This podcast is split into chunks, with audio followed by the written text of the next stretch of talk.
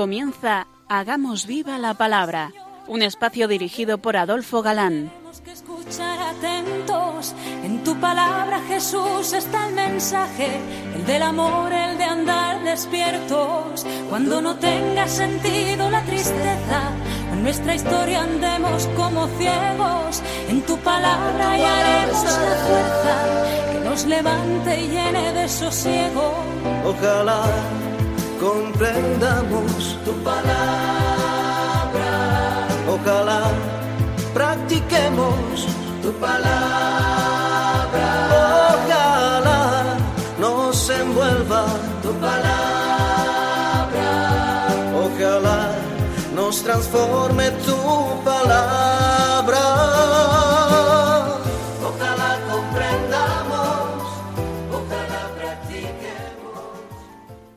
Hola amigos, un día más nos acercamos a la palabra de Dios, que como sabemos es viva y eficaz, fieles a nuestra cita puntual con todos vosotros. Aquí estamos de nuevo, Katy Adolfo, y Ana, dispuestos a pasar esta hora en vuestra compañía. Bienvenidos a nuestro programa Hagamos viva la palabra. Seguimos avanzando en el conocimiento del Evangelio según San Mateo, en torno al capítulo sexto para mayor detalle. Efectivamente, y por refrescarnos la memoria, queridos oyentes, eh, recordamos que veíamos el último día cómo Jesús, que es muy amigo de hablar clarito, nos aconsejaba vivir rectamente, examinando cuáles deben ser nuestras prioridades, pues nos decía que donde está tu tesoro, allí está tu corazón, que traducido al lenguaje financiero, eh, la inversión segura en verdaderos valores está en Dios, que hasta allí no llegan los ladrones, ni la inversión se devalúa, al contrario, se revaloriza. Muy al contrario de los tesoros, de los tesoros terrenos, pues eh, que pueden ser robados, que se desprecian, etcétera. Y en esta línea Jesús sigue diciendo La lámpara del cuerpo es el ojo. Si, pues, tu ojo está sano, todo tu cuerpo estará iluminado. Pero si tu ojo está enfermo, todo tu cuerpo quedará en tinieblas. Y si la luz que hay en ti son tinieblas, qué densas serán las tinieblas. Jesús vuelve a partir de una experiencia humana para explicarnos su pensamiento. El ojo sano o enfermo hace que todo el cuerpo resplandezca o esté en tinieblas. Ahora bien, las dos expresiones se matizan mutuamente. El ojo, del corazón obviamente, sano, es al mismo tiempo el ojo bueno y, y el ojo enfermo, mm, al mismo tiempo, sería el ojo perverso. Y es que el ojo corporal es una imagen del corazón. Hay que pensar en los dos a la vez, simultáneamente, pues el ojo se refleja todo el hombre. Los pensamientos, las reflexiones, la pureza o la corrupción de su vida, ¿cuántas veces lo hemos observado? Por ejemplo, eh, hablo de miradas, ¿no? La mirada inocente de los niños. Sí, sí, te lo dice todo. El ojo es la lámpara del cuerpo, es el espejo infalible del alma. Si esta lámpara es luminosa y nítida, entonces también lo es el cuerpo, lo es todo el hombre. Pero si el ojo es malo, mm, perverso, corrompido, si mira con astucia, con concupiscencia, entonces todo el cuerpo estará en tinieblas. Es un lenguaje muy de imágenes, como veis, y que requiere una explicación Jesús da en su última frase. Y si la luz que hay en ti son tinieblas, qué grande es la tiniebla, la oscuridad. ¿Qué significa esto? ¿Qué significa esta frase? Pues significa que el corazón debe estar enteramente dirigido a Dios, vivir en los tesoros del cielo. Entonces todo el hombre estará sano. Por el contrario, si el corazón anda enredado en los bienes terrenos, se ha vuelto, por decirlo de alguna manera, espiritualmente ciego, pues todo el hombre está en tinieblas. No ve el verdadero bien y anda en tinieblas. ¿Cuánto ciego vacilante vemos en torno nuestro? Pero Dios es la luz, hace resplandecer al hombre, que debe brillar ante los ojos de Dios. El hombre enteramente dedicado a Dios y que es limpio de corazón, ahora ya es un reflejo de la divina claridad. En su momento verá a Dios, como nos dijo la bienaventuranza, lo recordáis, ¿verdad? Con el ojo del cuerpo alumbrado por el amor y la pureza. Todos vosotros sois hijos de la luz, hijos de Dios, que os llamo de las tinieblas a su maravillosa luz. Allí nos llamó a todos. Y por si no nos hemos enterado de que un proceder suele excluir a otro, abundando en ese proceder, en la rectitud, en el obrar, sigue diciendo Jesús. Nadie puede servir a dos señores, porque aborrece al uno y amará al otro, o se interesará por el primero y, menospreciar, y menospreciará al segundo. No podéis servir a Dios y al dinero. El contrapunto y el contraste está servido. Se nos dice, tesoros en la tierra, tesoros en el cielo, tinieblas, luz, riqueza, Dios. También aquí penetra una experiencia natural en el ámbito del espíritu y como siempre no es fácil. Eh, se nos dice y sabemos eh, que servir, servir con exclusividad, ¿se entiende? Solo se puede servir con todas las fuerzas a un solo Señor. Solamente en Dios es la alternativa en pleno sentido. El hombre sabe que solo Dios puede dar la salvación completa, para el que tiene fe, naturalmente. En todos los lugares en que se pone en duda el señorío de Dios, se esconde el maligno y sus maniobras orquestales en la oscuridad. Os lo advierto. El enemigo conoce múltiples formas de oposición y enemistad. No olvidemos que es un espíritu angélico, ¿eh? De una forma especialmente clara y patente, se escuda detrás del dinero el dinero representa la propiedad terrena, la acumulación de bienes y tesoros y toda clase de posesiones. Desgraciadamente, este es el Dios que campa ampliamente en nuestra sociedad actual. ¿A que sí? Todo se subordina al dinero. Tiene un poder que casi podemos definir, porque lo es además, de demoníaco, pues gana el corazón, lo tiene encadenado. El que es víctima de la riqueza también desgraciadamente lo es del diablo. Solamente se puede servir de veras a uno, a Dios, que es la luz de nuestra vida, y en quienes están bien guardados los verdaderos tesoros y consecuentemente nuestro corazón. Sí, muy bien, nos diréis, que todo se mueve por el dinero. Casi no puedo pisar la calle sin llevar a punto el monedero. Es cierto. Una cosa es el uso recto, necesario incluso, y otra muy distinta, vivir esclavo del dinero, y ahí Jesús va un poco más allá y nos habla del mejor plan de pensiones, si me lo permitís. La confianza en Dios nos hace ver que hay cosas muchísimo más valiosas y que como las consideramos muy nuestras, pues no le damos ni la más mínima importancia. Hasta que nos faltan, claro. Entonces sí las valoramos. Por eso os digo, no os afanéis por vuestra vida, qué vais a comer, ni por vuestro cuerpo con qué lo vais a vestir. ¿No vale más la vida que el alimento y el cuerpo más que el vestido? El que vive confiando plenamente en Dios, como hemos oído en los versículos que nos ha leído Katy, ya eh, no se preocupa por su vida terrena. Esta preocupación se refiere sobre todo a dos necesidades del hombre la nutrición para mantener la vida y el vestido para proteger el cuerpo. La nutrición, el vestido y el trabajo por conseguirlos obviamente es importante. De lo que se nos advierte es de la excesiva preocupación por las cosas terrenas, por el esfuerzo febril y celoso y angustioso, el afán egoísta, en los que Dios no desempeña ningún papel ni es tenido en cuenta para nada. Ni el pobre ni el rico pueden ser víctimas de esta preocupación. En primer lugar, dice Jesús una frase general. ¿No vale más la vida que el alimento y el cuerpo más que el vestido? Y, si Dios os ha hecho, os ha dado lo más valioso de la vida y del cuerpo, ¿no se cuidará también de lo otro? En muchos hombres se produce la impresión de que el sentido de su vida se agota en la consecución de aquellos bienes y piensan que son dichosos asegurándose la manutención y la satisfacción de estas necesidades.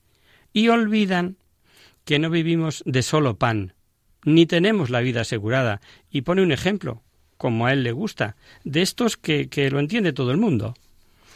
Mirad las aves del cielo, ni siembran, ni ciegan, ni recogen en graneros. Sin embargo, vuestro Padre Celestial las alimenta. ¿No valéis vosotros más que ellas?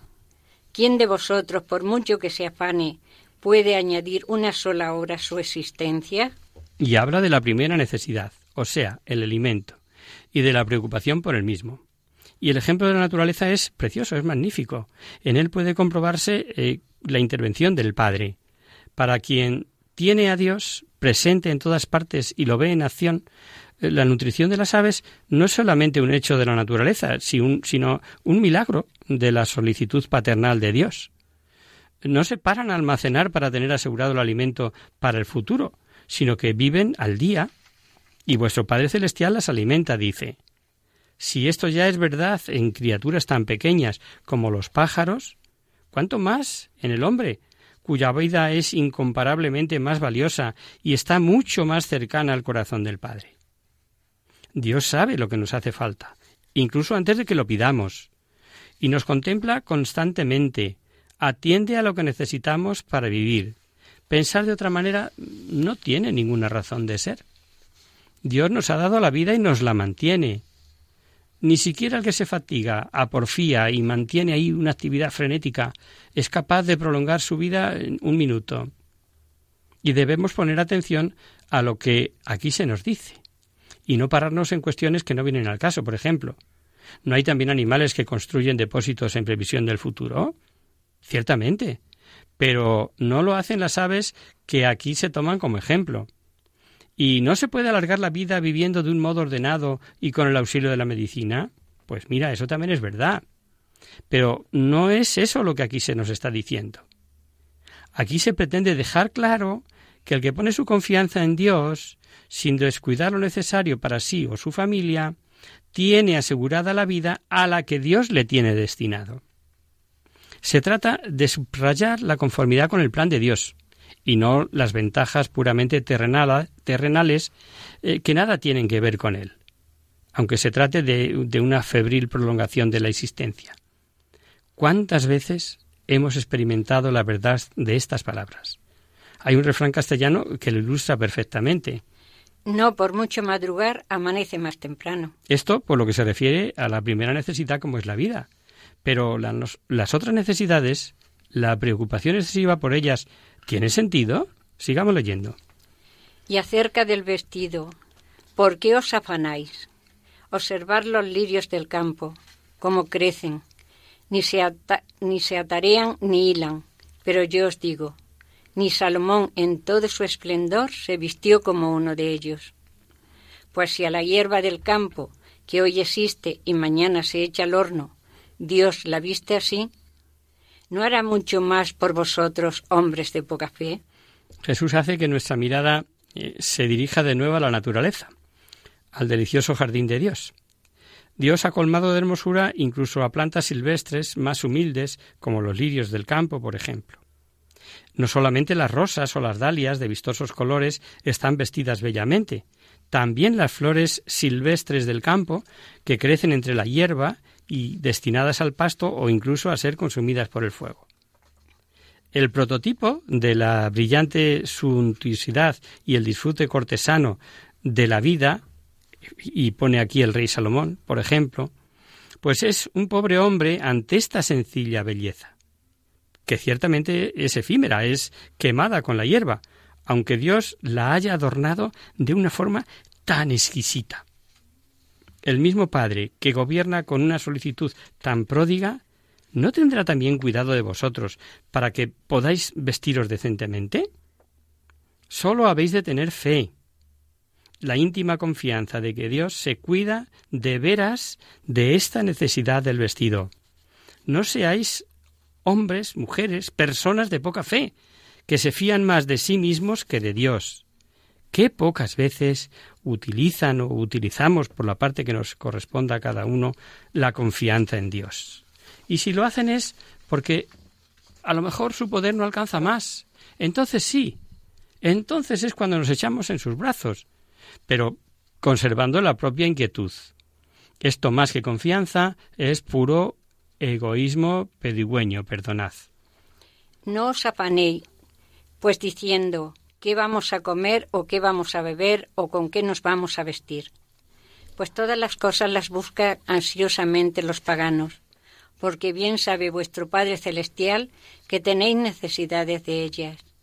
Buscad primero el reino y su justicia, y todas esas cosas se os darán por añadidura. De cara a Dios estamos en este mundo, como dice un amigo mío, por añadidura. Pues bendita añadidura. Estas palabras resumen lo dicho anteriormente. En primer lugar, los recelosos, hombres de poca fe, preguntan continuamente ¿qué debemos comer y beber? ¿Con qué debemos vestirnos? Y este proceder es como el de los paganos, o sea, los que no tienen fe, es a lo que se refiere aquí, ¿no? Y quien hace así estas preguntas, y esperan lograr la seguridad de su vida con el propio esfuerzo. El pagano no sabe nada de Dios, ni de su providencia paternal, y por eso está abandonado completamente a sus fuerzas. Pero vosotros conocéis a Dios. Él es vuestro Padre Celestial.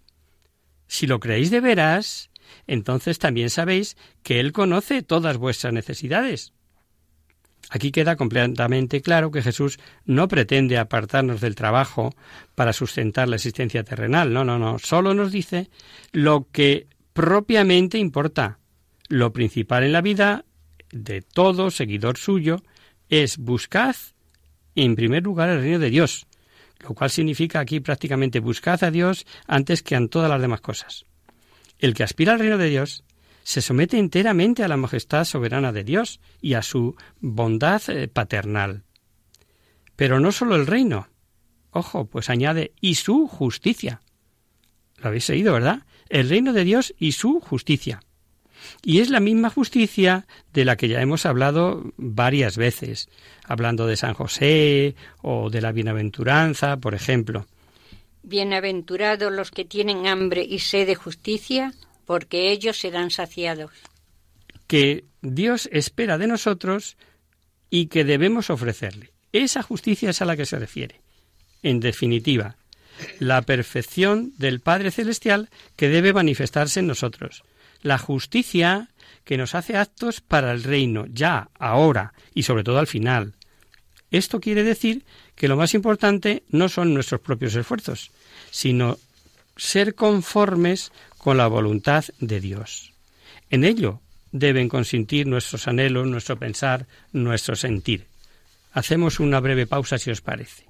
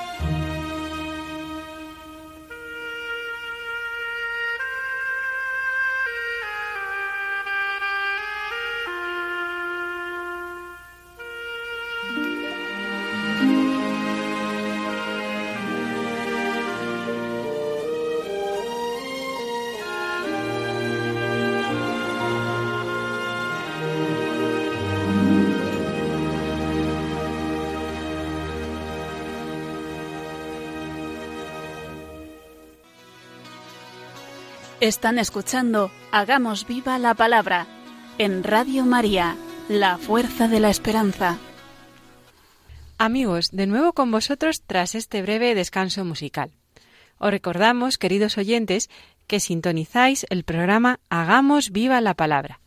Si queréis contactar con nosotros vía correo postal, lo podéis hacer a Radio María, Paseo Lanceros número 2, primera planta, 28024 de Madrid y si lo preferís, al correo electrónico hagamos viva la palabra arroba radiomaria.es.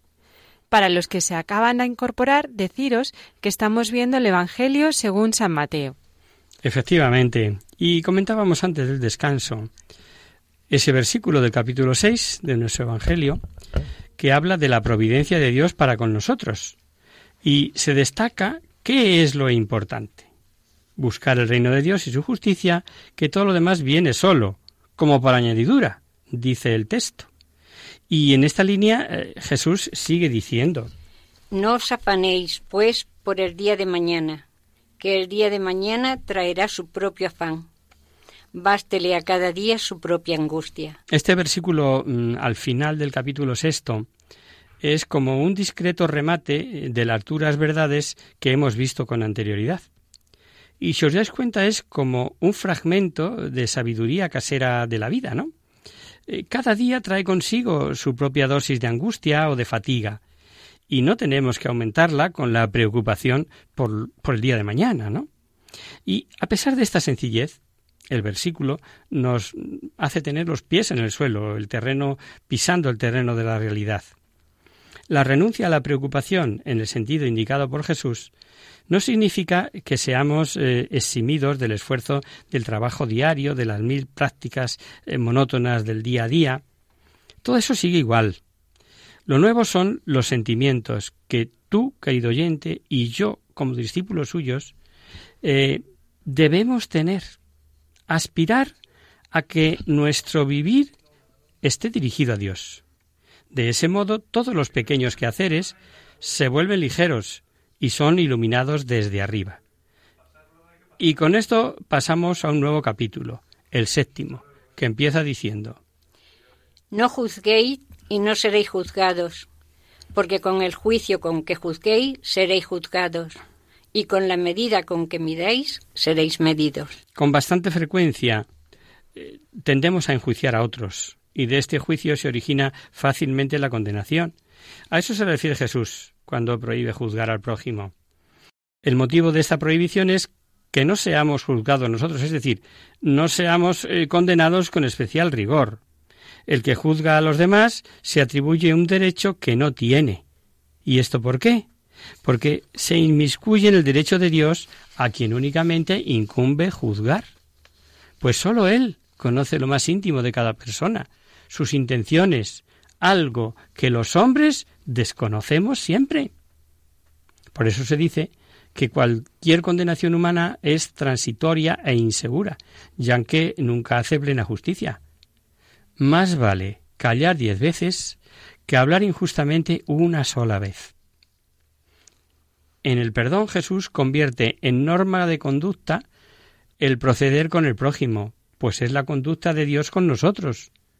Solo quien perdona al prójimo puede también confiar en el perdón de Dios. La misma sentencia para con el hermano pronunciará Dios contra nosotros. Con la medida que eh, apliquemos al hermano, Dios nos medirá a nosotros. El que espera de Dios indulgencia y misericordia debe también tenerla con su prójimo.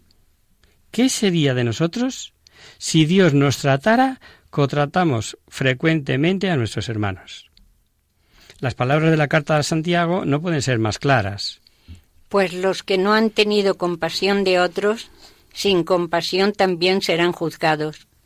Pero los que han tenido compasión saldrán victoriosos en la hora del juicio. Y en este aconsejar desde la cercanía, desde el verdadero conocimiento del ser humano, nadie como él nos conoce. Y sigue diciendo, ¿Por qué te pones a mirar la paja en el ojo de tu hermano y no te fijas en la vida que tiene el tuyo? ¿O cómo eres capaz de decirle a tu hermano, déjame que te saque la paja del ojo, teniendo tú la viga en el tuyo. Hipócrita, sácate primero la viga del ojo y entonces verás claro para sacar la paja del ojo de tu hermano. Es un ejemplo claro y directo, ¿a que sí? Y es que ese afán de juzgar, con frecuencia eh, no vemos nuestras propias debilidades. Solamente vemos las de los otros, y encima agrandadas, agigantadas. Mírate primero a ti, dice Jesús, y corrige tu propia vida. Y cuando ya lo hayas logrado, si es que lo logras, entonces es cuando puedes ayudar al hermano, y digo ayudar, no prejuzgar o juzgar.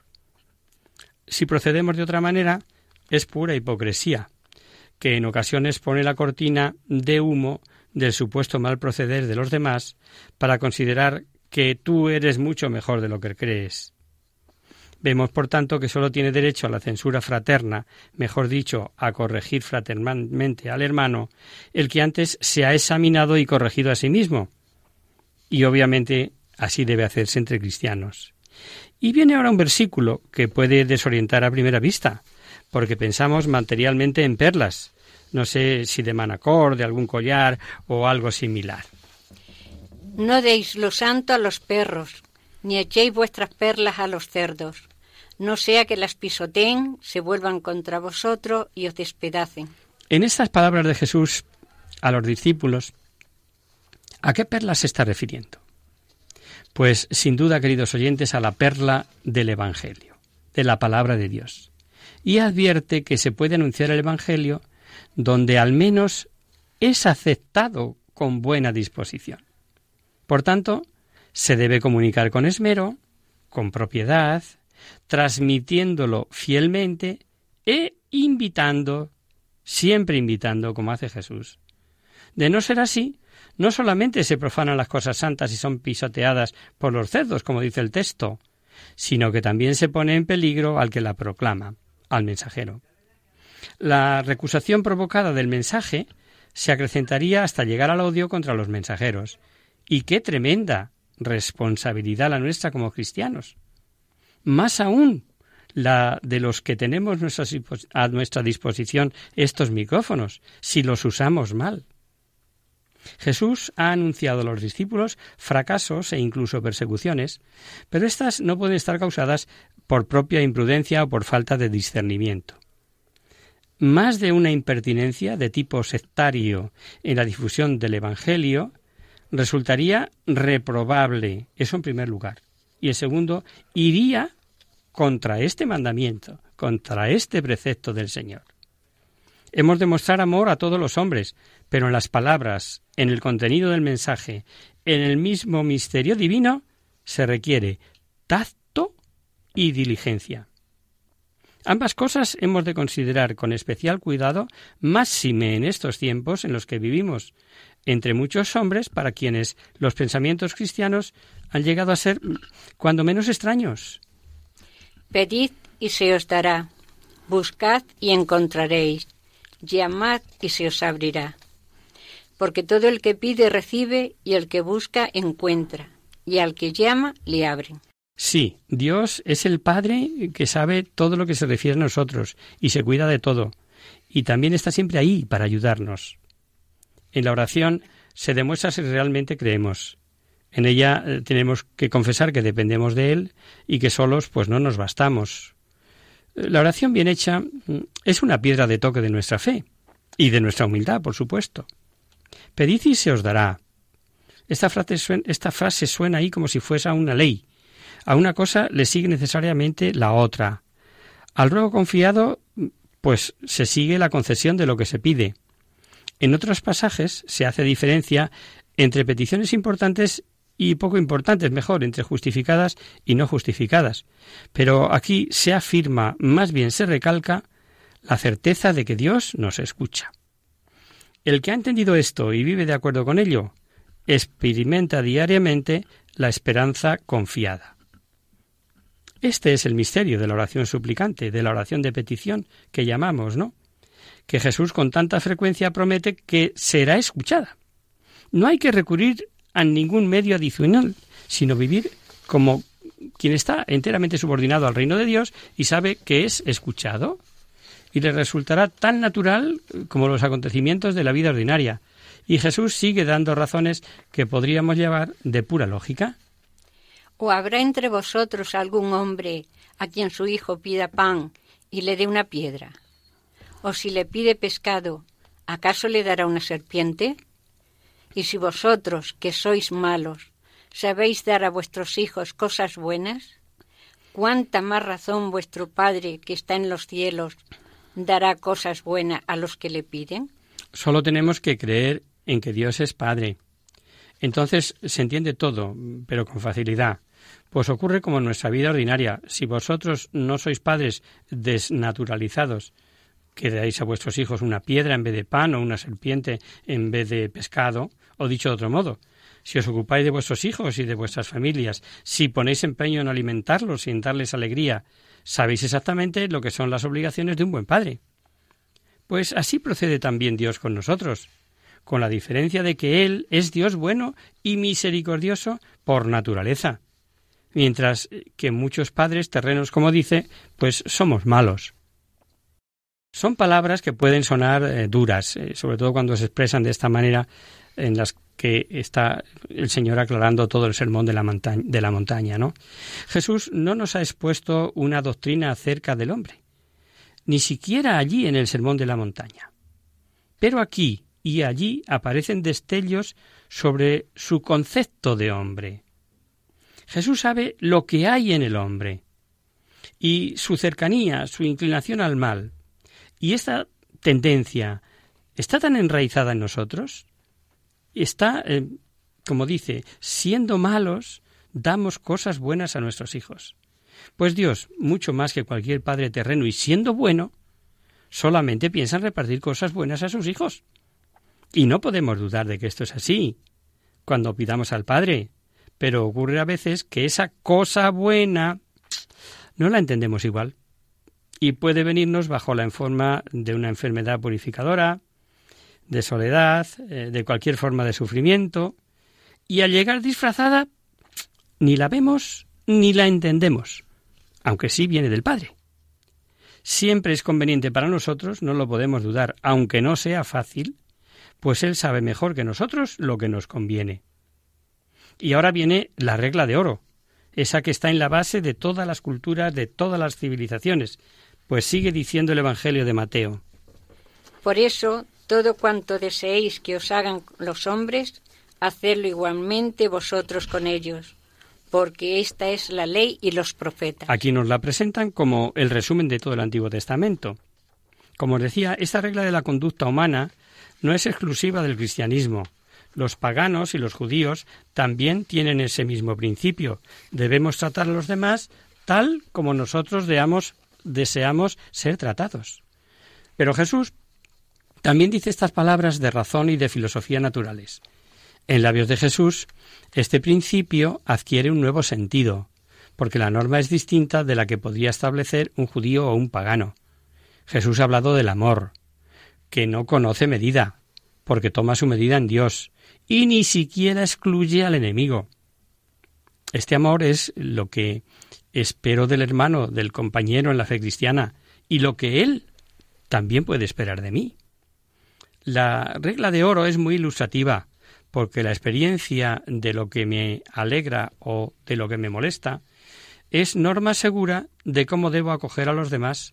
Primero aplicaremos la pretensión para nosotros mismos y si lo pensamos, queremos eso para nosotros, actuaremos en consecuencia. Pero, ¿qué significa esto que os he dicho un resumen del Antiguo Testamento, el último versículo, porque está en la ley y los profetas? Esta frase nos dice que la regla de oro corresponde al contenido fundamental del Antiguo Testamento en su aspecto moral. Y por eso lo resume. El evangelista quiere decir lo que ya conocemos y hemos explicado, y es que Jesús no ha abolido la ley antigua, sino que ha venido a darle cumplimiento por medio del nuevo modo de entender y del sentido más profundo del mensaje del amor. Por tanto, la ley antigua permanece, pero con un espíritu nuevo. Y así sucede también en nuestra vida cotidiana. En ella encontramos prudencia humana, sabiduría, experiencia, la adquirida en el trato con los demás, o en el estudio, o en la conversación. Por la fe cristiana debemos tener claro que no se borra nada verdadero ni sublime, ni sublime. El campo de entendimiento con los no cristianos tiene aquí una base preciosa, pues desde la experiencia de cómo yo quiero ser tratado, puedo entender lo que al hermano le gustaría, sean cuales sean sus ideas. En lo más íntimos de sus corazones anidan las semillas del verbo. En la teología católica, la popularidad del término semillas del verbo se debe principalmente a su uso en el Concilio Vaticano II. El decreto sobre la actividad misionera reintroduce a la teología católica el concepto de las semillas del verbo acuñada en el siglo II por San Justino Mártir. Esto es, en el decreto ad gentes dice todo esto, ¿no? Y en esta cita de Mateo que hemos visto eh, y hemos venido desarrollando y que hemos llamado la regla de oro, el Espíritu de Jesús lo único que hace es pues sublimarla, elevarla, es algo importante a tener en cuenta en nuestros contactos o en el trato continuado con personas que se declaran no creyentes, a lo mejor algún compañero de trabajo, o con sus obras o su modo de proceder, están en sintonía con los católicos, aunque con la boca pueden estar diciendo lo contrario. Se nos fue el tiempo hoy, queridos amigos, lo dejamos aquí.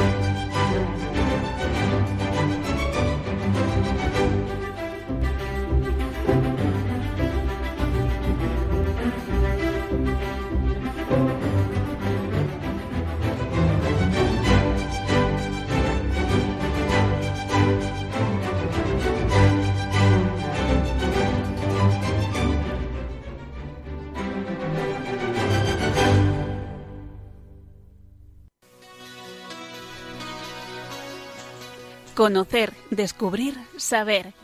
En Hagamos Viva la Palabra. Pasamos ahora, queridos oyentes, a responder a vuestras preguntas y damos comienzo a nuestro espacio Conocer, Descubrir, Saber.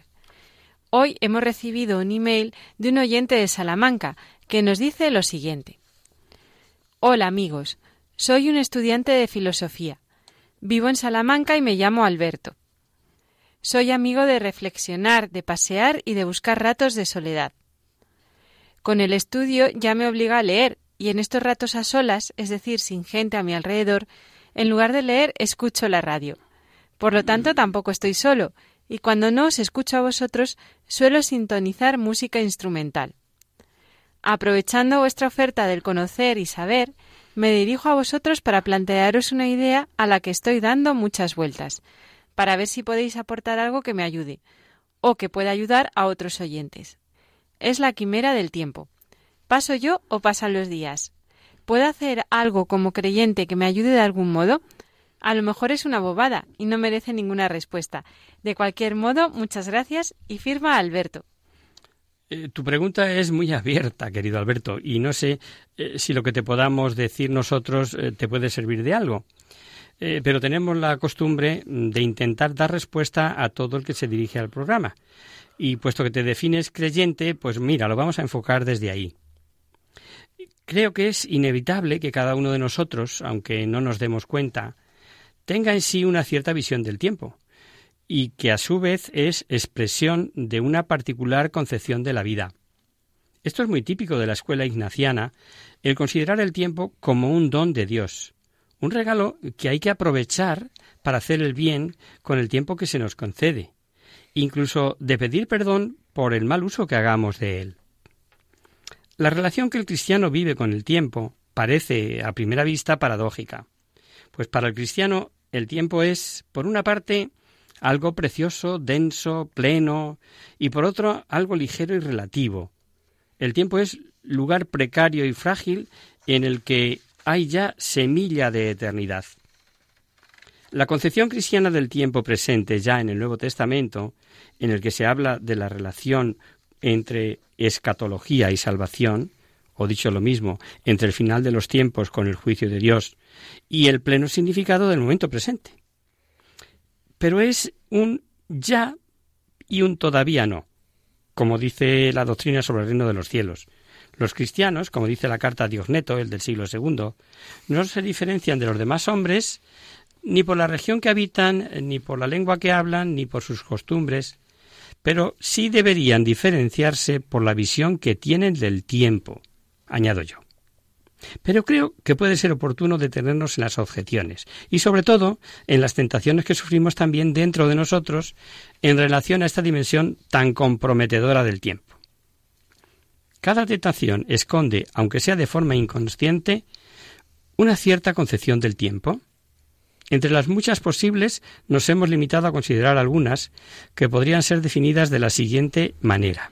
Tiempo de ansiedad, tiempo de frustración, tiempo que se repite y tiempo que se cierra. Vamos a empezar por la más común, la que más fácilmente se considera una enfermedad, la ansiedad. O bien, la preocupación porque el tiempo nunca es suficiente, porque las cosas que tenemos que hacer son muchas, que son demasiadas, que me faltan horas, etcétera, etcétera. Y más de una vez, para eludir un compromiso, aducimos la excusa, cierta o falsa, de no tener tiempo si es que no llego a tiempo, si es que no tengo tiempo ni siquiera para respirar. Tiene el filósofo francés Michel Serras cuando observa que Si bien todo el mundo lleva reloj, nadie parece ser dueño del tiempo, y cuando invita a intercambiar ambas cosas, deja el reloj y coger el tiempo, pero ¿quién tiene el valor de hacerlo? Ah, ah, ¿quién suelta el reloj? Una segunda tentación, auténtica desviación, es el tiempo de la frustración. El tiempo huye, se escurre entre las manos y caemos en la depresión o en la apatía simplemente, o bien somos presa del desasosiego por hacer cosas, del cinismo, del instinto de posesión, de la sed de poder. Lo que subyace a todas esas actitudes es la percepción oscura de la finitud del tiempo, de la limitación, de que se nos va, de que es limitado, del fantasma de la muerte como inexorable cancelación de toda posibilidad. Y hay una tentación todavía más grave, la del tiempo que se repite, podríamos decir, la del tiempo dado. Y es el miedo a una conclusión definitiva, el miedo a llegar a una eh, conclusión sin posibilidad de apelación. De ahí el atractivo de la reencarnación, que de nuevo están algunos movimientos contemporáneos, incluso en Occidente, a imitación de Oriente. La reencarnación da la percepción de tener todavía una posibilidad, de poder posponer las decisiones radicales a la existencia próxima, de no estar obligados a escoger la eternidad. Es más fácil y menos comprometedor pensar en nuestra vida si no hay en ella un momento de decisión definitiva e irrevocable. Es la concepción cíclica o circular del tiempo, el mito del eterno retorno de lo mismo. Y por último está la tentación, al menos igual de grave, del tiempo que se cierra o tiempo negado, por la que se reduce el propio futuro a los ámbitos visibles del tiempo biológico, considerando que no hay nada más allá de la vida física o por encima del hombre. Y vale la pena observar eh, que esto no es otra cosa que el correlativo existencial del enfoque reduccionista tan habitual en el área de la práctica científica. No se trata, obviamente, una simple cuestión teórica. De hecho, de esta reducción de, horizonte, de no ver más allá de nuestras narices, nace la petición del derecho a disponer de la propia vida y de poder, por ejemplo, planificar la propia muerte en determinadas circunstancias. Estas y otras tentaciones o desviaciones corresponden a distintas intuiciones del tiempo, y es inevitable que cada uno de nosotros, aunque no nos demos cuenta, tenga en sí una cierta visión del tiempo, que a su vez es expresión de una particular concepción de la vida, claro. Mi opinión es que debemos disfrutar del tiempo que se nos da, con sencillez, sin más, pero intentando a la vez hacer cosas buenas en el día a día que vivimos, aportando algo de felicidad o bienestar a los que nos rodean. A veces basta un buenos días, expresado con alegría, de donde se sigue que yo también viviré satisfecho al propio tiempo, y no al revés, que justamente lleva al egocentrismo y a la autodestrucción personal. Dice el Evangelio que hay más alegría en dar que recibir, son palabras de Cristo. Y para el creyente, desde luego, es palabra autoritativa, y que remite al futuro sin olvidar el presente. Veamos lo que decía Santa Teresa de Jesús, mi paisana, en el capítulo 4 de Camino de Perfección. Que no queramos regalos, hijas. Bien estamos aquí.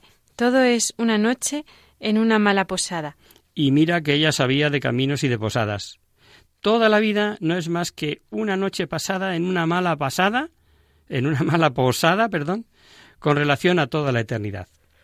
Eh, no sé, querido Alberto, si estas cuatro ideas te pueden ayudar. En cualquier, en cualquier caso, eh, agradecemos tu consulta, que nos puede ayudar a todos, eso es verdad, a ser un poco más reflexivos y en esa medida te lo agradecemos, agradecemos tu consulta y quedamos a tu disposición por si quieres volver a escribirnos.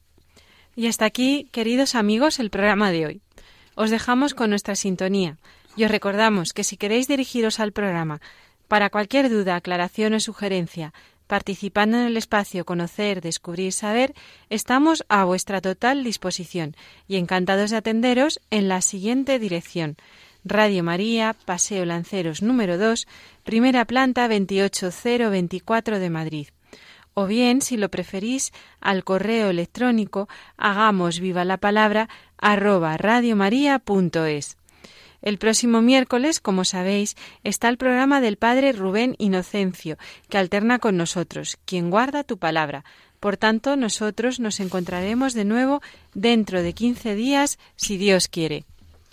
Con un programa en el que hablaremos de nuestro destino eterno. Son muchos los que se salvan. Jesús no, no da ningún número para ni, pero ni pausas para lograrlo, y que se resumen en ser coherentes y nos escatiman esfuerzos, aunque estos sean costosos. Bueno y mucho más. Cosas interesantes como cada programa. Hasta el próximo día, amigos. Hasta el próximo día. Hasta dentro de 15 días.